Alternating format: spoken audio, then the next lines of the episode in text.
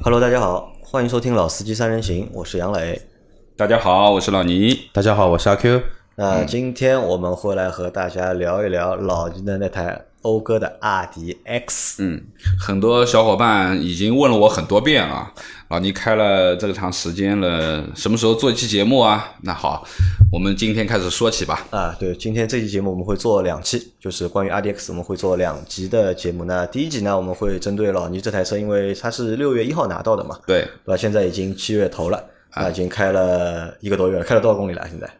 两千四百公里，你太厉害了，一个月可以开两千四百公里，你 一个月可以开我两个半月的量，还不止。是的，中间还有一个三百公里的长途，长途对吧？光着屁股就去了。啊，那我们先回溯一下，就回溯一下，回到就是这个车，因为这个车是应该是在四月定的对吧？应该是对，上海车展在上海车展车展车展上定的对吧？对，阿 Q 陪我一起去的嘛。啊，我们先来回溯一下，当初老倪你为什么就是最终决定了要换 RDX 这台车，或者选 RDX？嗯，我一直在说，就是这台车其实从它上市啊，去年的上市到现在，其实我一直在关注它很久了。当然，关注的几个点，一个是平时我们抽的时间去试车，我也试了很多次，对不对？那么第二个是它的价格。其实我认为，对于 RDX 而言，其实价格还是比较呃有有吸引力的一个东西啊。那么我之前曾经讲过，一个手基本上我可以接受了。那如果到不了这个东西，我要考虑，对吧？那么在四月份的时候，其实呃，在车展上面，阿 Q 也在嘛。那个时候我跟他们在聊这部分东西，那么基本达到了我的要求，一个手。当然，这一个手不是全部都是现金啊，其中可能还有几千块钱的这个呃装潢部分的东西，或者说的配件部分的东西，什么行车记录仪啊之类的。对，反正在一块，反正加在一起，偷偷在一起就是一个手。那我觉得达到了我的心理预期。那我就下手了，对吧？就优惠的一个力度是一个，对吧？还有什么？这品牌吸引你吗？品牌，我觉得对于我而言，因为没有特别的敏感。嗯，就是如果真的有一台普通品牌的车，但是它真的很好。我也会去考虑，因为我们当时陪老倪去看了很多车嘛，对吧？从基本上就是主要在豪华品牌阵营里的，就是四十万左右的中型，除了凯迪拉克我们没去看，对对，其他都去看过了，对对对，包括沃尔沃也去看过，对对。啊，那个时候主要还是在就是 Q 五 L 和叉三，叉三，还有就是那个 RDX 里面这三台车里面去选一台，对对吧？那一个是价格优，但价价格优惠的话，其他两个也优惠啊。而且比它大，这是奥迪优惠的最厉害，嗯，打八折嘛，打八折，对吧？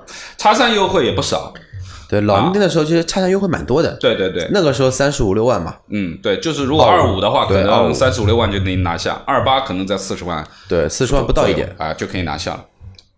那除了价格、品牌还有什么？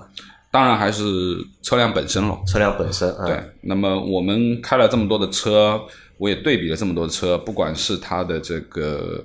外形，因为外形这个东西，说实话，能够到这个级别的车，长得都差不多，都都不能叫难看的。我认为这个价位不可能有难看的东西。对对对对。那么从呃基本的素质而言，其实现在主流的都是两点零 T，那基本上你要想找大排量自吸也不可能了啊。原来四十万的这个价位段，一定是可以有大排量六缸的。现在基本上全部都回归到两点零 T，那么比来比去，所有的车都是两点零 T，这是一个主流配置。那么另外一个呢，就是它的这个基础的舒适配置，我们说的车辆基础的舒适配置和整车的这个实用性，加上呃我们说的这个乘坐的感受吧，或者驾控的感受。那么毕竟老倪也算个老司机了，二十几年驾龄了，对于车的行驶，我认为还是比较重要的这一部分。也能够分得清哪个更是你想要的那种对对对，我自己的需求很清楚，就是说，其实我们群里面很多小伙伴也在跟我，比如说加了微信，在单独私聊一些车型部分的东西。那么我一直他们在给我一些车型让我去做推荐或者说选择的时候，我也是一直在问他们，你的需求是什么？就你的用车场景是一个什么样？你是平时代步用？你是不会坐满人，还是经常会坐满人？还是你会有什么样的路况在跑？还是？你是在乎这个车，你准备开一年还是开五年，还是准备卖掉或怎么样？保值率，就是说，其实我们在选车的时候，一定要你想明白你自己最终你的使用场景、你的公里数、你对于品牌的这个这个考虑，或者说未来的二手车的残值，其实这都是一个综合考虑的因素。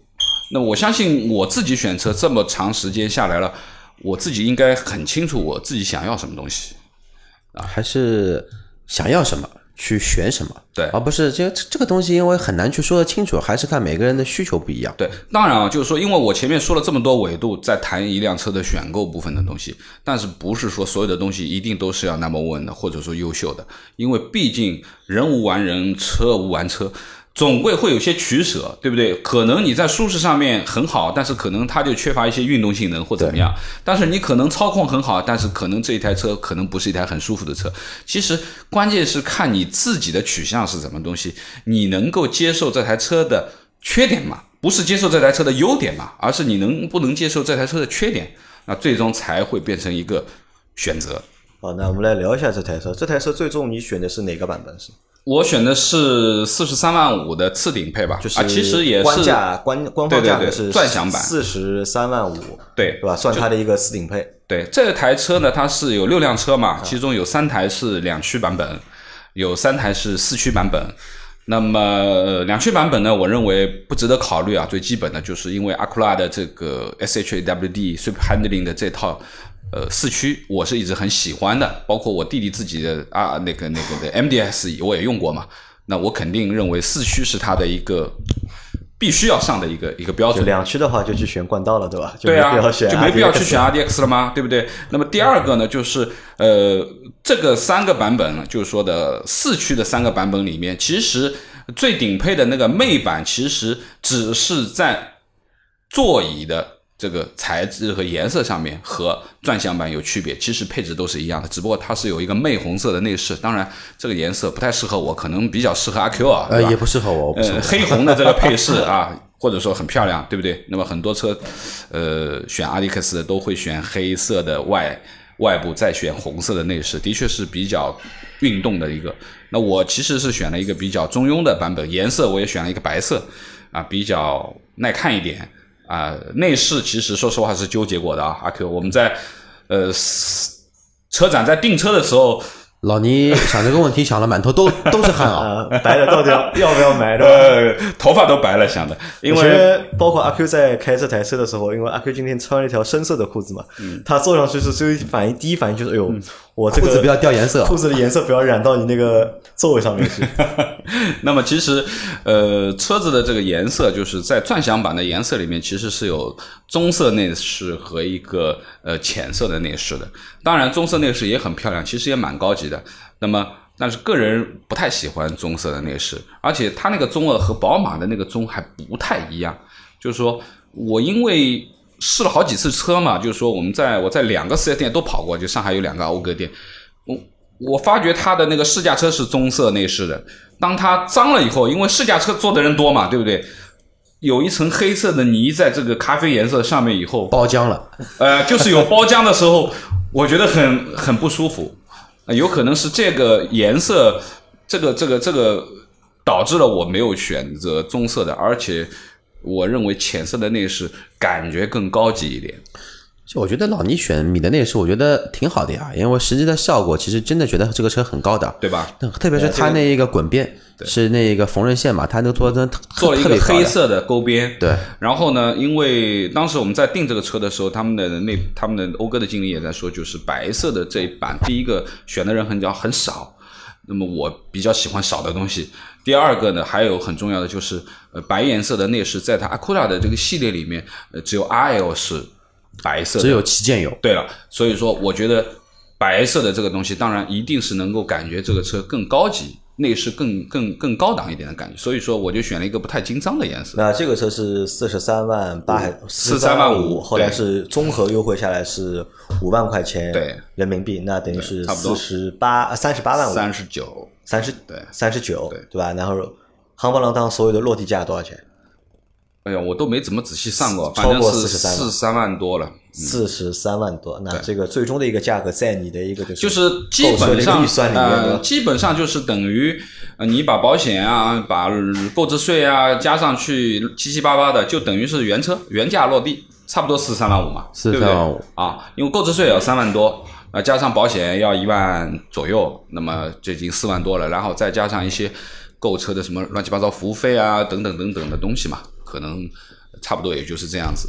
反正四三万五应该是不到的，应该四三万二这个样子，四十三万二，对吧？啊差不多在这里就是，其实有一个东西要和大家说一下，因为我们在置换车的过程当中啊，你肯定是要会把之前那台车嗯卖掉，对对吧？其实老倪我们我们当中犯了一个小错误，我犯了一个小错误，对吧？对其实其实是如果我损失了。如果我们要想好要把你这台车要卖掉的话，旧车尽早出掉，不是尽早出掉，就是合适的价格你拍完价格之后，三天就要出掉啊，就要卖掉。合适的价因为我们先是。在天天上面拍了一次拍出来那个价格其实最终看现在反过来看那个价格其实 OK 的，对但是那个时候呢，觉得可能还能够嗯再上去个百分之五啊，或者百分之十，对吧？心当时有点黑，所以就又多问了几个平台。嗯这个东西是什么呢？就是你问的越多，嗯，拍出来价格价格越低会越就越低反而是第一次的价格是最好的呃第二次第二次价格是最好的。第二次是最好的，因为天天它有个逻辑，它是你拍卖不满意，它会帮你再拍一次，然后再加一个一点钱，这个是可以的。对对对但是你再找第三个平台、第四个平台去拍，其实就有一些什么呢？打价格战了。而且我们试了，就是基本上在那这个阶段试了大概四五个平台，对吧？就是拍下来的价格还是天天最好还是天天最高。这不是给他打广告啊，的的确确，这个比如说什么车之宝啊，什么优信啊，很多的这个这个二手车的平台，我都我最终我还是选了三个平台去比了一下价格，的的确确是天天还是最高。而且火最大的是当中好像有一个平台验车，对，验了两个多小时，哎，对我陪着他拍出来一个最低的一个最低的价价格，我对这个就有点，我觉得这个有点玩弄消费者的这种感觉在里面，嗯，对对对对对，对吧？所以就是大家这个是我们吸取的一个经验，就是如果要把车卖掉的话，就大家算你要想明白。啊，就算好，其实要算好时间，因为老倪那个时候是因为要等车嘛，所以那个车即使那个价格想卖掉，如果卖掉的时候没有车用没有车用所以想再拖个拖个，一个月，但是一个月过去之后再拍，嗯，这个价格就马上就下来了对，其实那个时候我们跟杨跟那个我跟杨磊跟老倪出过一个主意嘛，你去租一台车，嗯，一个月也就两千多多块钱，比你这个差价肯定来的要低。呃，对，呃，如果这样去算的话，可能我就如果算上这个租车的成本的差价，我就多损失了五千块。啊，对对 其实还蛮多的 啦，对蛮多蛮多对吧？其实这个经验就是分享给大家，对吧？大家在换的时候一定要去考虑好这件事情。这是一件事情啊。第二件事情就是，呃，因为我是要做一个这个置换的流程嘛，因为有一个手续的东西。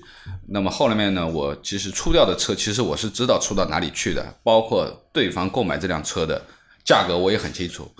我认为是比较离谱的，就是在我出出去的这个价格和对方买的买的这个人价格啊，中间，二手车挣了很多哎钱。所以说二手车赚钱呀，对吧？对如果他不赚钱，就没人做这个生意了嘛？为什么我们可以看到那么多二手车平台？互联网公司做二手车，而且就是通过这个事情，也可以证明一件事情，就是没有什么就是中间商不赚差价啊，嗯这个都是胡扯都是骗人的东西，对吧？对谁收你的车？他收你的车，其实就是要拿你的车去赚钱，对吧？少则一辆车加百分之十，对吧？多加百分之二十，甚至是二十五。对，那我觉得呃，这个是一个经验教训啊。当然，就是说有几个问题，一个是我可能把自己的车估得太高了，估得太心理价位。第二个呢，是我的时间点不对，就如果说我当时直接出掉的话，我就会少损失差不多一万块钱这样子。八千吧，对吧？七千八百块钱。那么，呃，如果你想明白了，你就赶紧出手。那当然，因为我正好有一个刚需，正好是过个五月一号，我要去跑一次外地嘛。那么我想没车很不方便，所以我就拖了一个五月一号一过，结果就就差了这个五月一号。当然，运气差是差在哪里呢？因为大家都知道七月份要实行国六，所以说很多国四的乃至于国三的车，在这个时间坎儿里面大幅的跌二手价格，拿的价格就跌了很多，就是这一个可能是这一周啊，就差了很多很多钱。那么当然过了七月一号了，现在已经也就不存在这件事情，该跌多少已经到此为止了。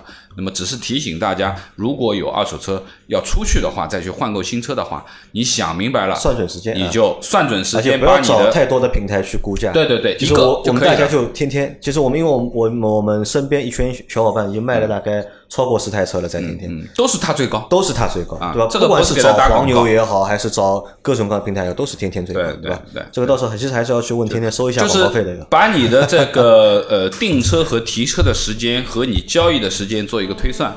那么基本上如果有中间的空档，也不要空的太多嘛，因为你没车用也是不方便。所以呃，这个想明白了以后，你再去打这个预约的电话。好，那我们回到这个 RDX 这台，就你这台车现在开了一个月嘛，对吧？你是一个次顶配，嗯，那这一个月开下来啊，就是感觉怎么样？就是有没有和就是买之前那个预想啊是一样的。呃，我认为是符合我的这个需求和要求，是符合你的要求的。总体我是满意的，总体满意，总体是满意的。那在买之前，你你肯定想过这台车有几个对些亮点或者你要的那些需求点吧，对吧？当时有哪几个点是你刚需的？其实之前我们曾经做过一期这个老倪选车记的这个节目啊，其实我已经在里面说过很多我为什么去考虑这台车。那么今天就重复再重复一遍，简单一点过吧。就是说第一个。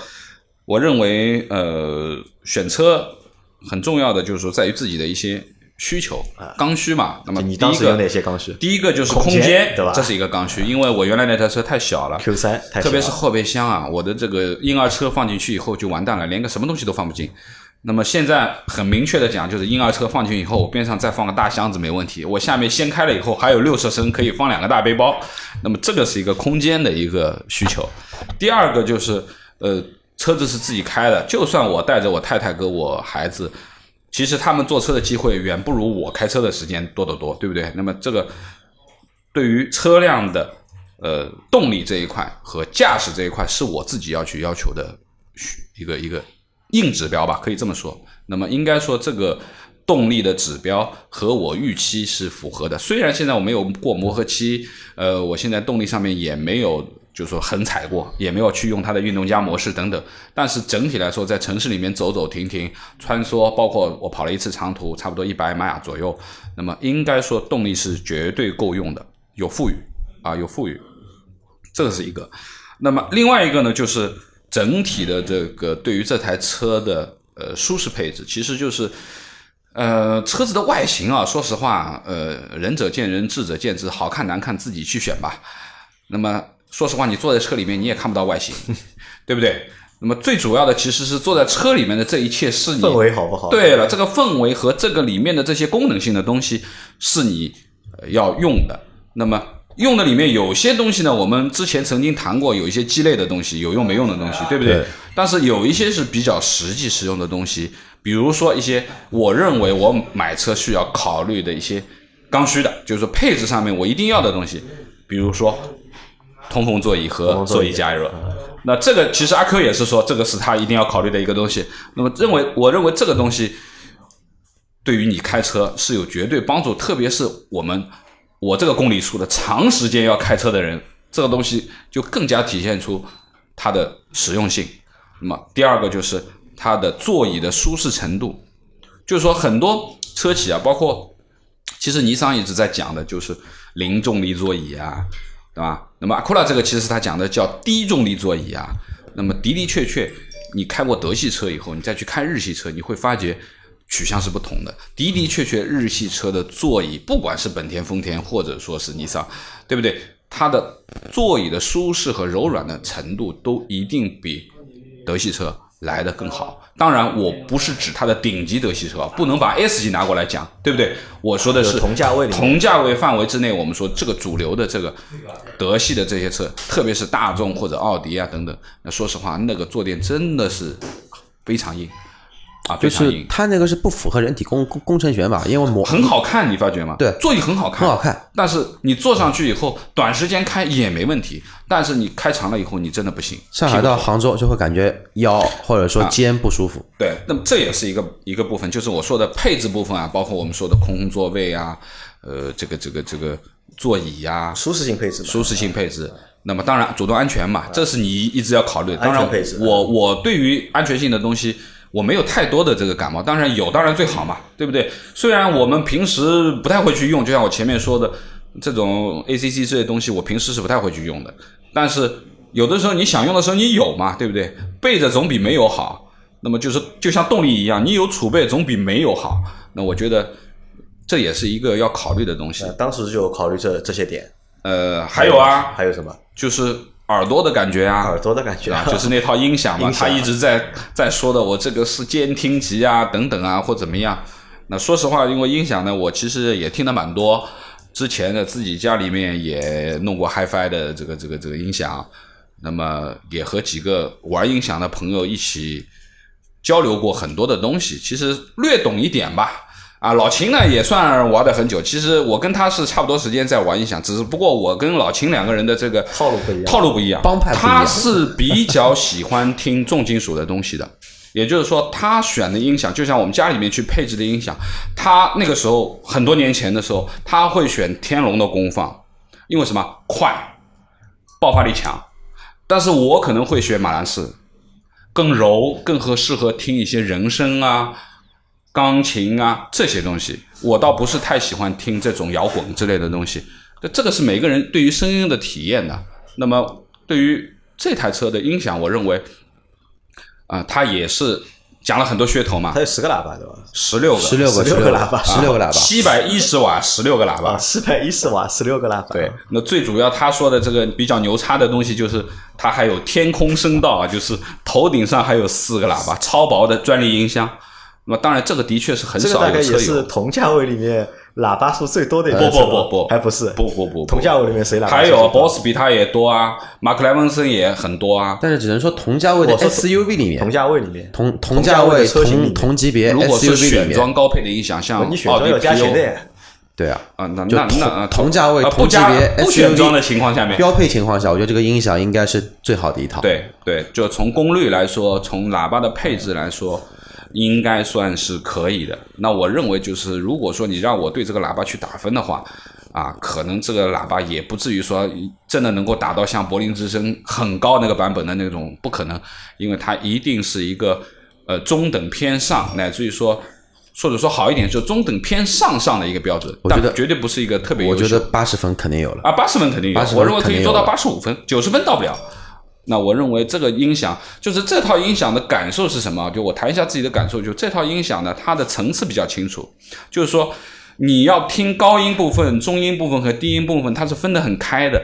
就是说它不是声音都混在一起，就是说，比如说我们去听一些交响乐，听一个整个的乐乐队，你可以感觉得到，比如说哦，这边小提琴是从这个角度，就是拉小提琴的人是站在你的左手还是右手还是中间，你能分辨得出来。那我就觉得它的这一部分的东西是还原的很好。那么，嗯，当然对于有些喜欢修饰的这种音响，比如说更多的有一些电子的东西的里面，其实这个我觉得不够它。这套印象比较适合它听比较还原真实的东西听那个人声非非非常啊，不错。听这套音响人声啊，听一些空灵的这种感觉的啊，包括听一些蓝调呃或者爵士之类的东西是非常合适的啊，非常合适的，就你可以静下来听的歌。那我觉得这套音响也是我比较满意的一个东西。啊，好，那么这些是你当初选这台车的要需要满足那些硬的需求，嗯，啊，那前面阿 Q 也开了嘛，对吧？我们一个一个需求下来过，对吧？看一下你开下来感觉和阿 Q 开下来感觉，嗯我们对比一下吧，怎么样？那第一个是空间，对吧？其实空间呢，我觉得这台车的空间，说实话，其实不算大。不算大，对，其实这台车空间，我觉得和叉三比的话差不多。差不多如果去和 QL 比的话，其实略小一点。是要小一点，明显就是后排其实只要带 L 的都比它长，哪怕那现在 GLC L 嘛，对也比它大一点。对，因为呃，对于 L 的这个概念啊，就是我认为，嗯、可能我还是比较喜欢原汁原味的东西吧。嗯，啊，那么这是一个。当然，如果让我做选择的话，其实呃，叉三和它是原汁原味的啊，没有加长过的。我觉得这个是我比较喜欢的两种风格。那么，当然，对于空间而言，很多朋友就是我们很多小伙伴们都会说：“哎呀，你这个轴距只有二米七五啊，那个有二八四幺啊，这个有两九多少啊？”那我说实话，大家去分辨这个轴距的数据的时候，请大家去看一下本身这台车它是纵置布局还是横置布局的发动机，这很重要，因为它侵占内部空间会不一样。第二个就是这个品牌的车，它本身对于空间利用能力上面是不是这个高手？高不高？哎，对，就是说可以这么讲吧，就是说，呃，大部分的车你都是可以通过轴距来判断这个车内空间大和小的。就如果说我们把它把它横向放在一起比的话，但是我认为这个规则不太适合本田。啊对，不适合本，田，这个不是绝对，对，特别是对于本田这种车子来说对，我觉得真的不绝对。你你你去想，你的一辆飞度，它的呃阿 Q 开过的知道了，它的这个后排空间，我觉得绝对啊，这个飞度是一个什么级别的车？它绝对和一个 A 级车没什么区别的，我认为。对都比福克斯大可能比。那那福克斯就不谈了，对不对？那我就觉得就是呃，本田的这个空间利用的能力啊，包括他一直在讲的 MM 的这个理念，就是发动机舱最小化，呃，成员舱最大化的这个理念，其实它是做的比较淋漓尽致的。应该说，呃，我认为空间是可以的，特别是头部空间。对于我这个身材啊，一米七五这样的一个身材，我觉得绝对是属于宽宽裕的。对于你杨磊也没问题，可能对阿 Q 稍微。紧张一点，我觉得坐第二排的话会累一点。我觉得还可以，因为为什么呢？因为那个轴距虽然说数据不长，因为第一它是横置平台，对，所以说它的对于机械利用率肯定会比纵置的像叉三啊、GLC 啊这种要少很多。对，第二的话呢，不管是 X 三还是那个 GLC 也好，哪怕 GLC L 也好，它座椅的一个厚度跟它座椅的硬度是远远比那个 RDX 要来的更加偏硬一些。所以说你的一个坐姿的体感。就会完全不一样，对，因为前面我做了一下那个阿迪克斯的后排嘛，就感觉你的整个的一个背部是能完全跟这个座椅贴的在一起，就不会像 X 三或者说那个 GLC 一样，感觉腰跟臀部中间这一块是空的。对，特别是 Q5L，我觉得它的后背特别直，这个是肯定不。这个舒适性我们放到后面，这是另外一块。对，还有一个就是后备箱，对吧？我说的空间，你还讲的空间，它的后排是全平的，嗯。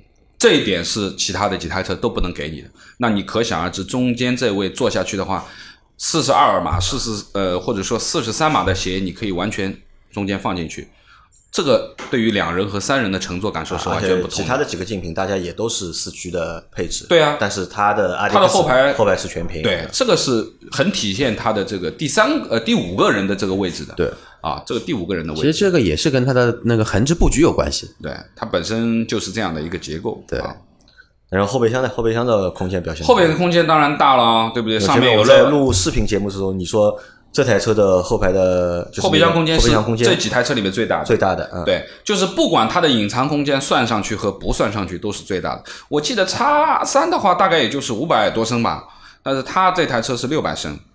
六百升的空间，再加一个六十升的隐藏空间，就六百六十升，那是绝对够大的，啊，绝对够大。啊，那空间上面就是没有问题，对吧？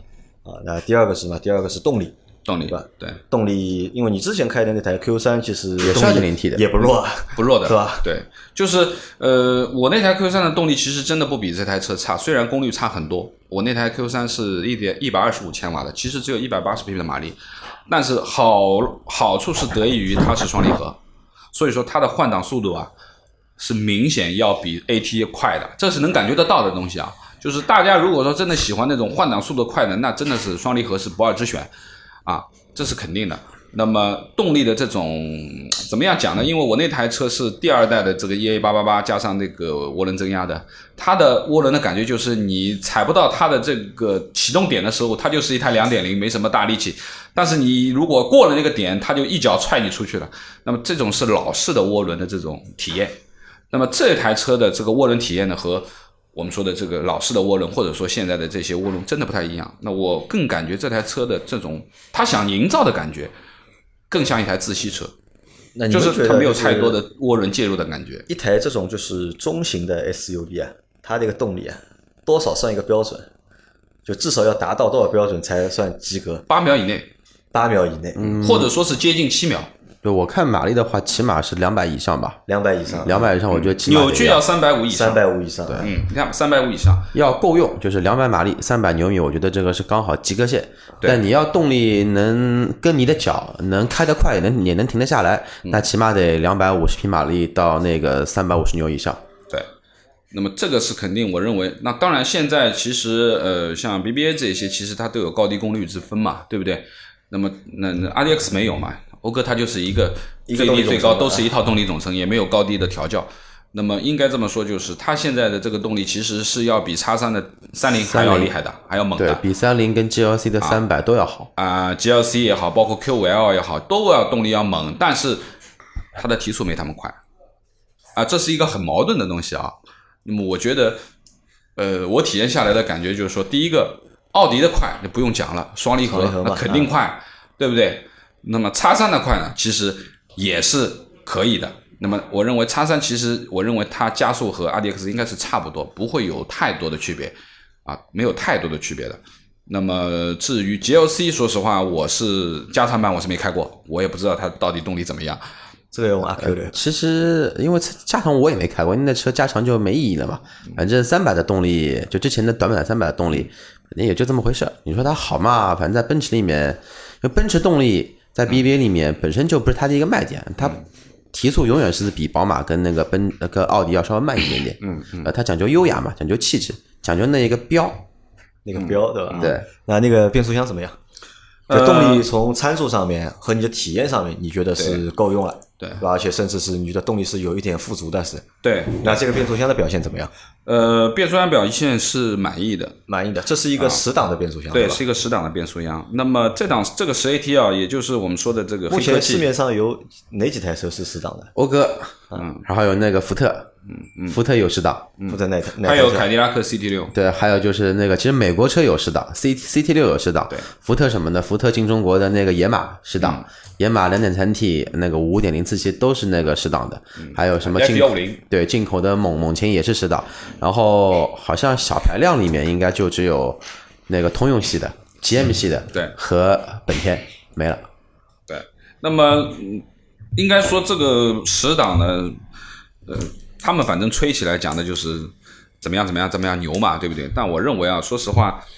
也就那么回事情，也不要把它想得很怎么样。反正这个几个档也是开，也是用，对不对？只要可靠就行了。我认为其实它不修不坏，那么这就是一个好变速箱，对吧？另外一个就是它在换挡的当中，其实我们要提到就是换挡，它基本上不要有太多的顿挫、无感，或者说降档呢，相对来说啊比较迅速一点啊，反应快一点。当然也不可能做到双离合那么快，我认为啊，就是说这个 AT 这个是一个硬性的东西，不太可能。物理上面的一个啊，这个没有办法突破的。那么只能说呢，呃，相对快一点。当然，这我认为这个变速箱，如果说我们给它评分的话呢，或者说和呃主流的现在八速、九速、十速嘛，对不对？那十速我们不去讨论它了，那个都都是纵置时速的，对不对？那么比如说主流的，就像 CF 的八速，或者说是通用的九速也好，或者说是奔驰的九速也好。那么我们去横向去比一下的话，我认为，呃，总体来说还是排的很前面的。那么可能它没有 CF 的匹配那么好。我认为就是，呃，宝马的这套系统发动机的这个和 CF 的匹配是做的比较完美的，就是它的换挡时机啊，它的呃它的这个流畅程度啊，乃至于说的降档速度。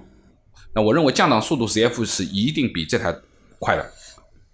我觉得这台变速箱的话呢，应该是在奔驰和宝马中间，嗯，就是比奔驰九速要略好一些，但是肯定是达不到那个 ZF 那个。如果说是那个奔驰的九速打七十分，那这个可以打到八十分，宝马那个可以打到九十分，这么一个级别，我觉得是我的一个比较客观感觉。对对，我我也是这样认为，就是呃，其实啊，我们认为就是说一些变速箱啊，其实现在在升档的这个层面，其实大家都可以做得很好，很无感。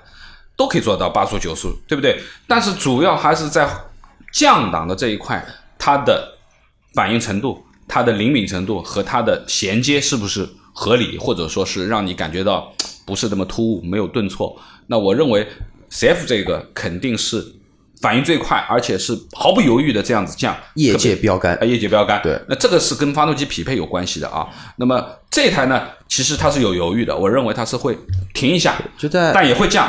但是这个仅仅是在降档这一块，对升档是没有什么完全没毛病，就是我可以说是用无感来形容它。对，就基本上你感觉不到任何档位的变换，它已经升到很高的档位了。那么，呃，这个十个档位啊，就是说我们把速度去做一个区分的话，基本上是在你现有速度加一，就是档位数。就是如果说我在四十码的时候，你会看到你是在五档；你在六十码的时候，你会看到它在七档；你在七十码的时候，它是在八档；你到八十码，它就可以到九档。那么十档是在什么时候呢？我跑呃苏州的高速的时候，我是试了一下，在九十三公里平路没有坡度的平路的情况下面，平稳的加油，它可以跳到十档九十三。那这个已经是一个很好的一个非常不错了，因为要知道之前，因为这个毕竟是横置平台的一个变速器嘛。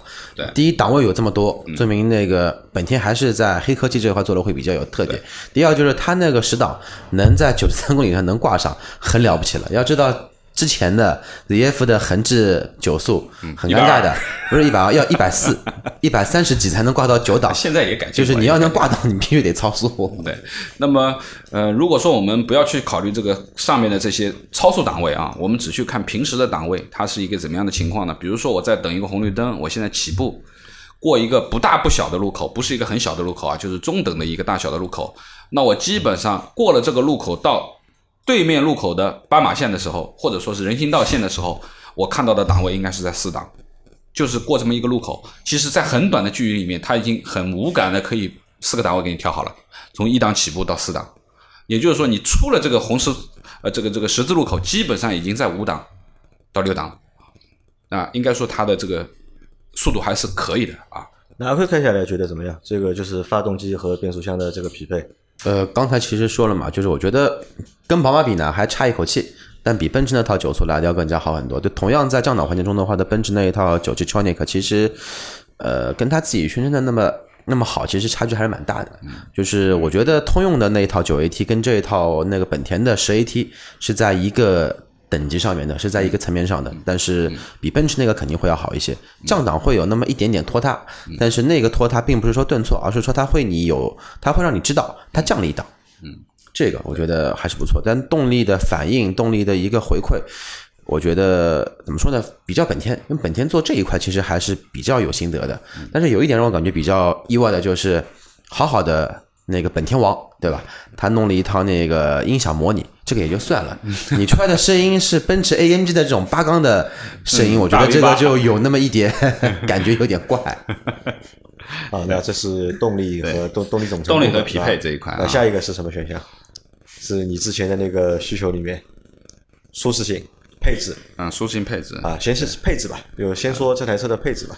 呃，说到这台车的配置啊，就是说，我认为在四十万这个价位不选装的前提下面，啊，这个配置已经无敌了，啊，可以这样认为。那我曾经把它扒出来和九十万的保时捷，乃至于百八十万的奔驰 GLE 之类的啊，这个不是一个等级上面的去比一些高端的配置，其实我认为它也不输掉，啊，有很多配置其实真的。都没有的。其实你们你们两个都有一个通用的一个配置啊，就是舒适型配置里面的就是通风座椅、通风座椅和加热座椅，对吧？座椅的就是这是一个很高端的配置，对，这是一个很高端，而且呢，它这个通风座椅和这个呃说的这个加热啊，它是一个 auto 模式的，就是它是自动控制的一个模式。很多的通风座椅其实是你要手动控制它的风量大小，对不对？但是这台车它是一个自动的，就像前面我们在开车的时候，刚刚坐上去的时候。呃，这个这个阿 Q 码子比较大一点啊，他坐在他的位置上，那个通风座椅就是三格风，是最大风量的。而杨磊坐上去，哎，他是两格风，可能他们两个人的体重有 有区别，或者说这个屁屁股接触座椅的面积热量不同。那我觉得这个蛮好，就是它会自己调节，很智能的一个很智能的一个东西。对配置这一块，我觉得四十万。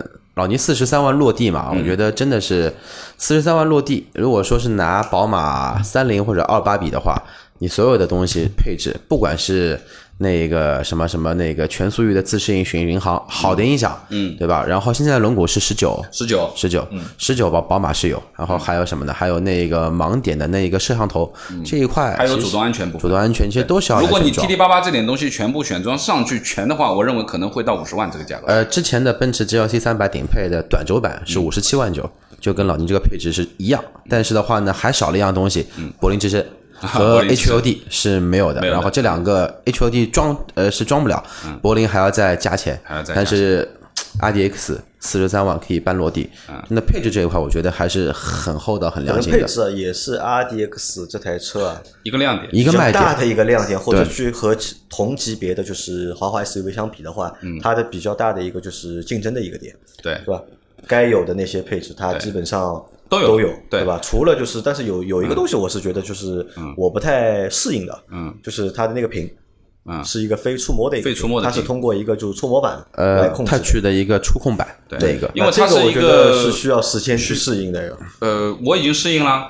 那我觉得是这样，就是对于这个屏幕，当然清晰度各方面两位都看过，我觉得没问题，屏幕很精细的，对不对？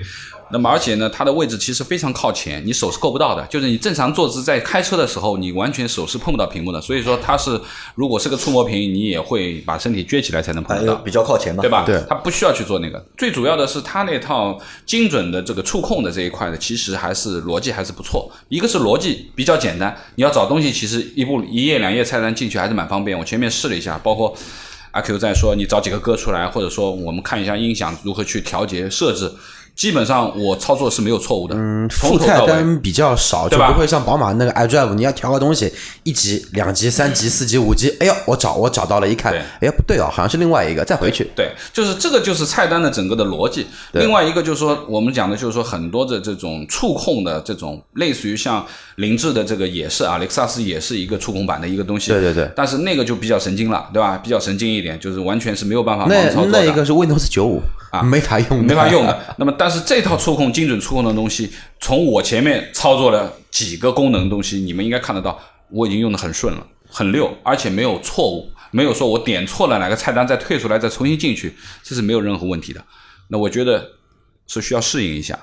需要适应需要适应一下，其实就跟适应它那个档位一样嘛。对，就是现在因为主流的基本上都是用那个触摸屏，嗯嗯，在之前其实是用那个旋钮式菜菜单嘛。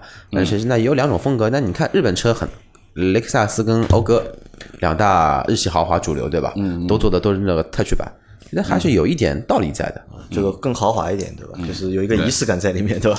对。那么，但是啊，这这套车机啊，我觉得其实还是相对来说，就是用的你用的比较顺手，但但是相对来说还不够智能，好像就是和自主品牌的车机去比的话，就是。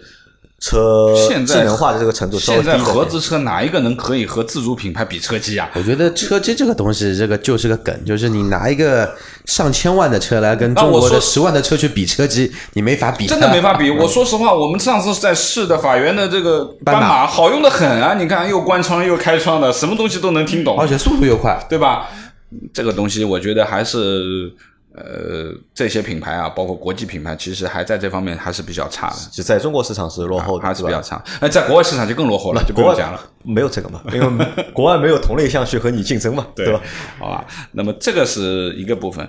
那你的那套就是主动安全和驾驶辅助用下来感觉怎么样？很好用，因为前面我们开的是其实没没什么体验。我开了，上高架就开始开，我就开始试这一套系统，其实觉得还不错。就是包括有前面有车快有车慢，有一台那个依维柯去那个插插插队嘛，然后去试了一下，其实它整体的也感觉 觉得还是属于中等偏上这么一个情况。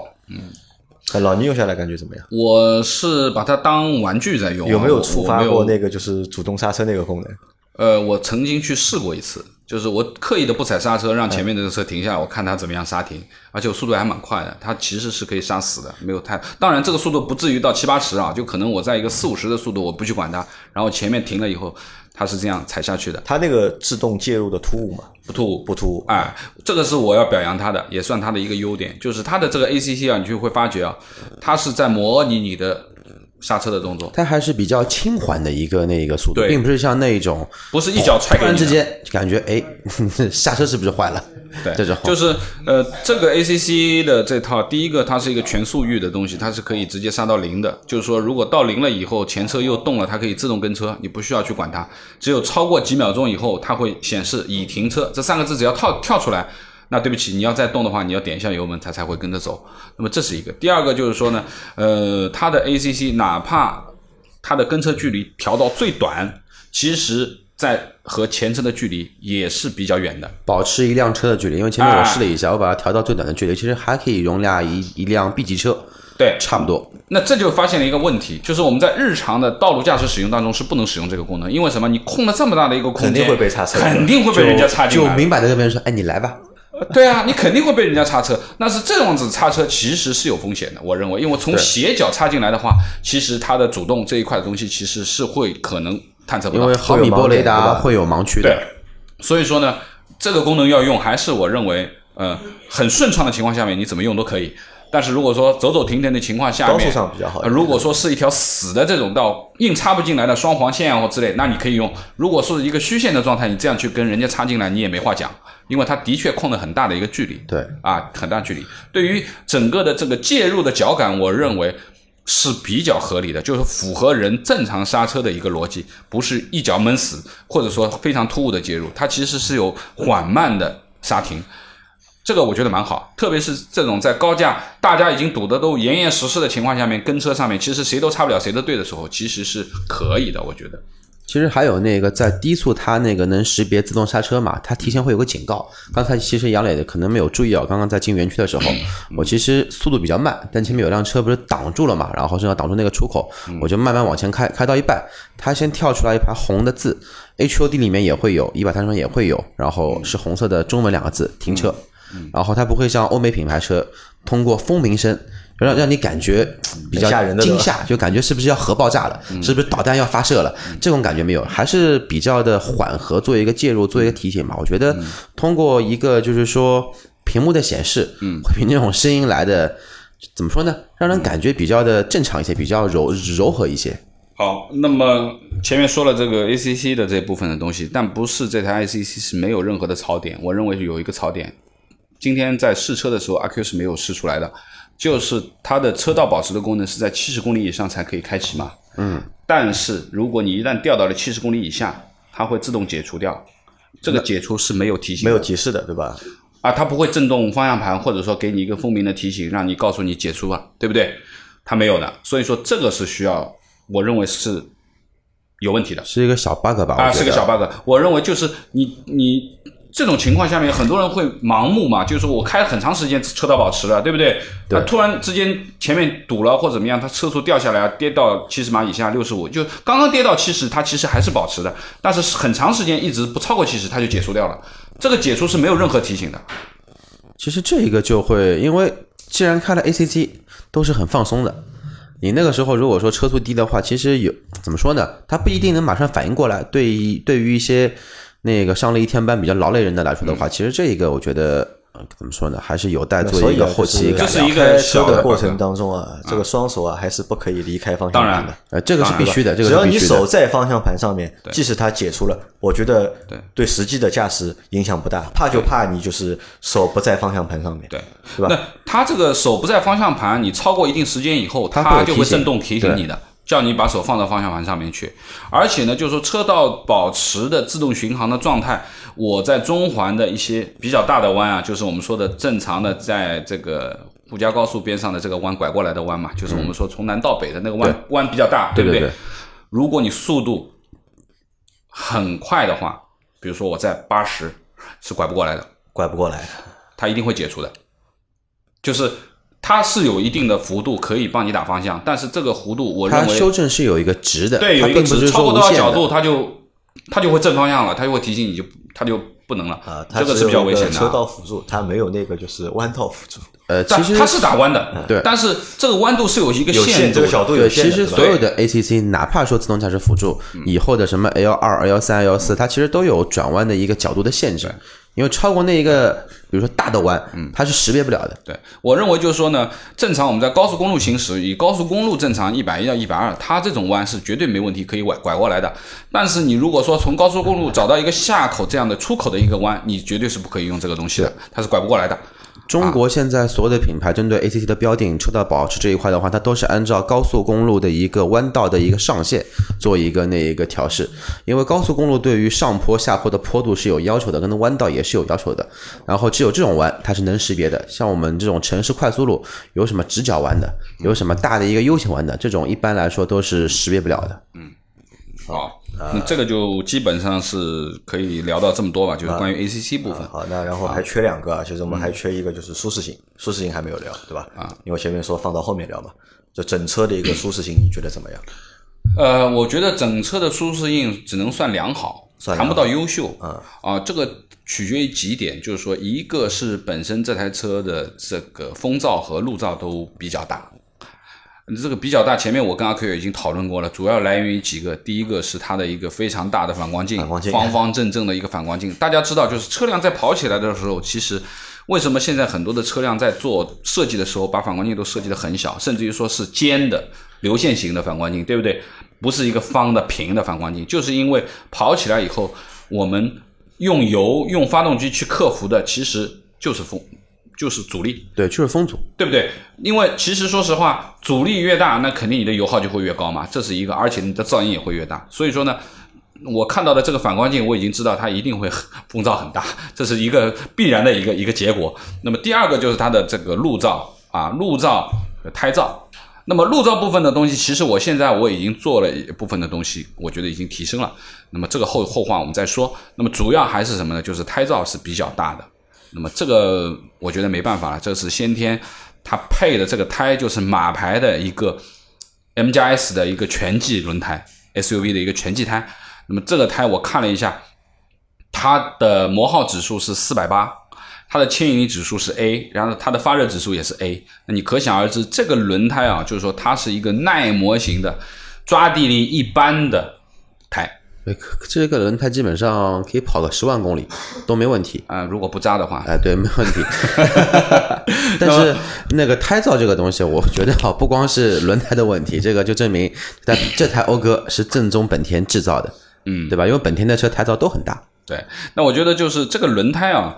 呃，说实话，就是车子的呃很多的这种什么动力的性能啊，就起步的提速性能也好啊，刹车距离也好啊，或者说是舒适性能也好，其实悬挂当然是很重要的一部分，对吧？对。但是我认为啊，你轮胎是更重要的一部分，因为你整辆车在接触地面的就这么大巴掌大这么一块地方，那么如果这个东西的性能好，就是说你穿了一双好的鞋，你跑得快一点很正常了，对不对？那我们说的你就是。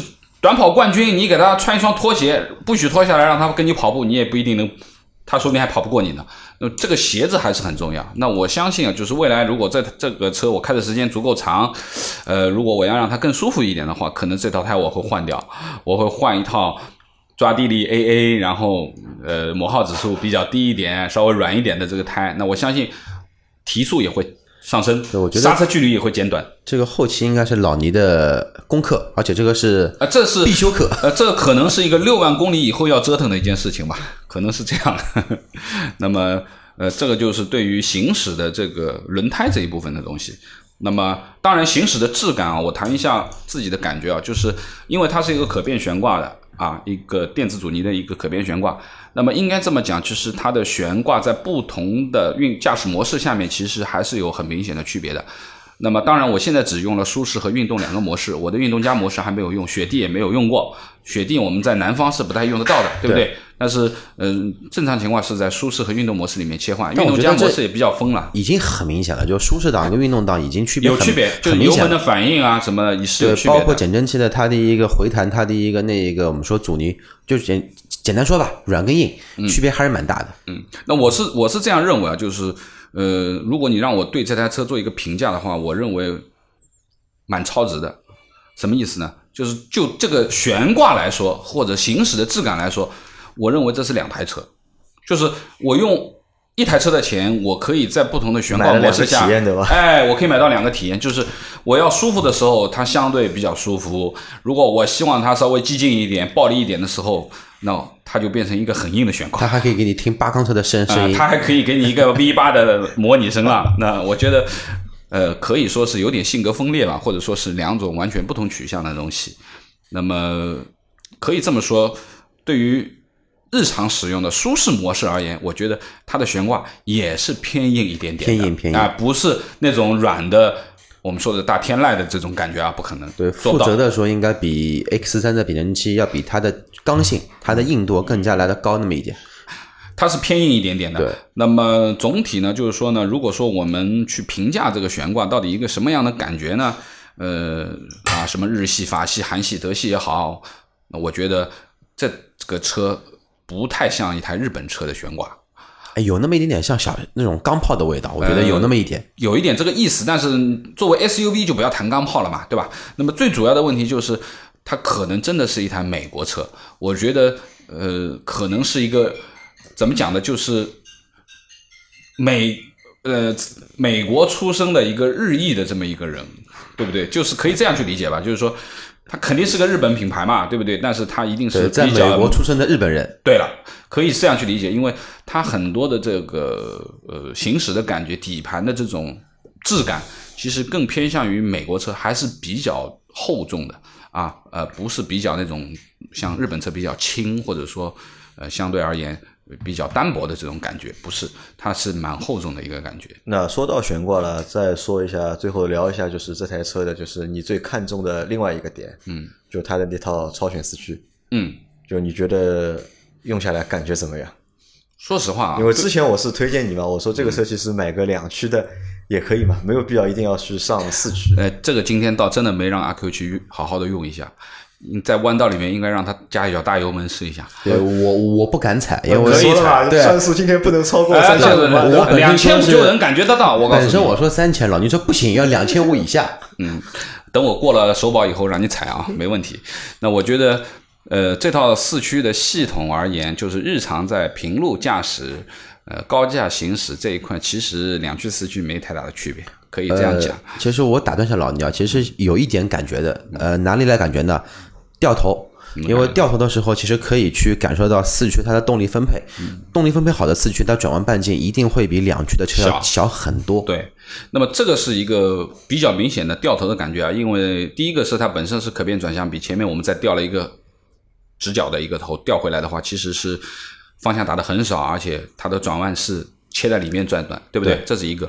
第二就是说，我们我因为日常上班的时候，我在外环是有一个大的。呃，就是我们说的这个北堤路高架去接外环线的时候，是一个大弧度的弯的。对对对，那我是踩着油门，一到这个地方，就像每天的功课一样，只要车辆允许的情况，我是踩着油门拐这个弯的。那么的的确确可以在八十码拐这个弯，很难的啊，因为这个弯的弧度不小的。对这个弯曾经也是我下下班的必就是大家。去想一下，就是你可以看到携程那个大楼的那个弯，对不对？那个弯其实还是蛮大的，但是的的确确，我切在最外档的时候，我踩着油门，特别我把它调到四驱，可以看得到的这个轮胎的动动力分配的这个模拟的形式，我是可以看得到右后轮可以有很大的动力，左边后轮没有动力零，右边动力是满的。也就是说，这个也就是我们讲的 SHAWT 它最神的东西，就是左右后轮的扭矩分配。那么这个好处在于什么呢？就像我们在划船的时候，你外面用力嘛，你就拐得更快嘛，对不对？而且呢，那这种做法其实是可以让你更符合行驶的轨迹，不至于像一个前驱车去推头。其实是就是说减少推头的这种，就是转向不足要推头的这种情况，其实这个是有很大的帮助的。当然，说实话，这也是玩儿嘛，这其实就是一个噱头和玩儿。当然，可能呃未来呃让你跑出去玩了、自驾了、跑山路的时候，这个很有用啊。但市区里面，我觉得意义不大啊。实话讲，意义不大，只是一个玩具，或者说看着它动力在切换的时候，液晶表会有变化的时候，有点小兴奋。就觉得四十三万花了值了。啊，花了值了，花了值了好那其实我们已经花了大概将近一个小时的时间来说这台车的优点，嗯但其实这台车还是有很多缺点的，对吧？对对那我们会把这台车的缺点和其他内容啊，就放在下一集，好吧？那这一集的节目我们就结束了先到这里。超超时了吧？超时了，呃超时了蛮超长时间的。过我预想了。我本来是希望就是两期节目是各做四十五分钟，但这期节目我们已经做了五十七分钟了。嗯那这个说明一个什么道理啊？就是说自己的车啊，嗯这个内容啊，永远都是讲不完的，就能的。说很多，对吧？如果接一个广告，对吧？说的话就是可能二十分钟都没词儿了说不到，对吧？啊，这个可能就是一个什么？就是一个真实性的问题。就是一台车，如果真的自己去体验、自己去开很长时间的话，就是真的能说出很多内容来。对，嗯好吧，那这期节目就先到这里。OK，谢谢谢大家大家的收听。然后谢谢关于老倪的这台 RDX，嗯，请听我们下集继续分解。拜拜。拜拜。拜拜。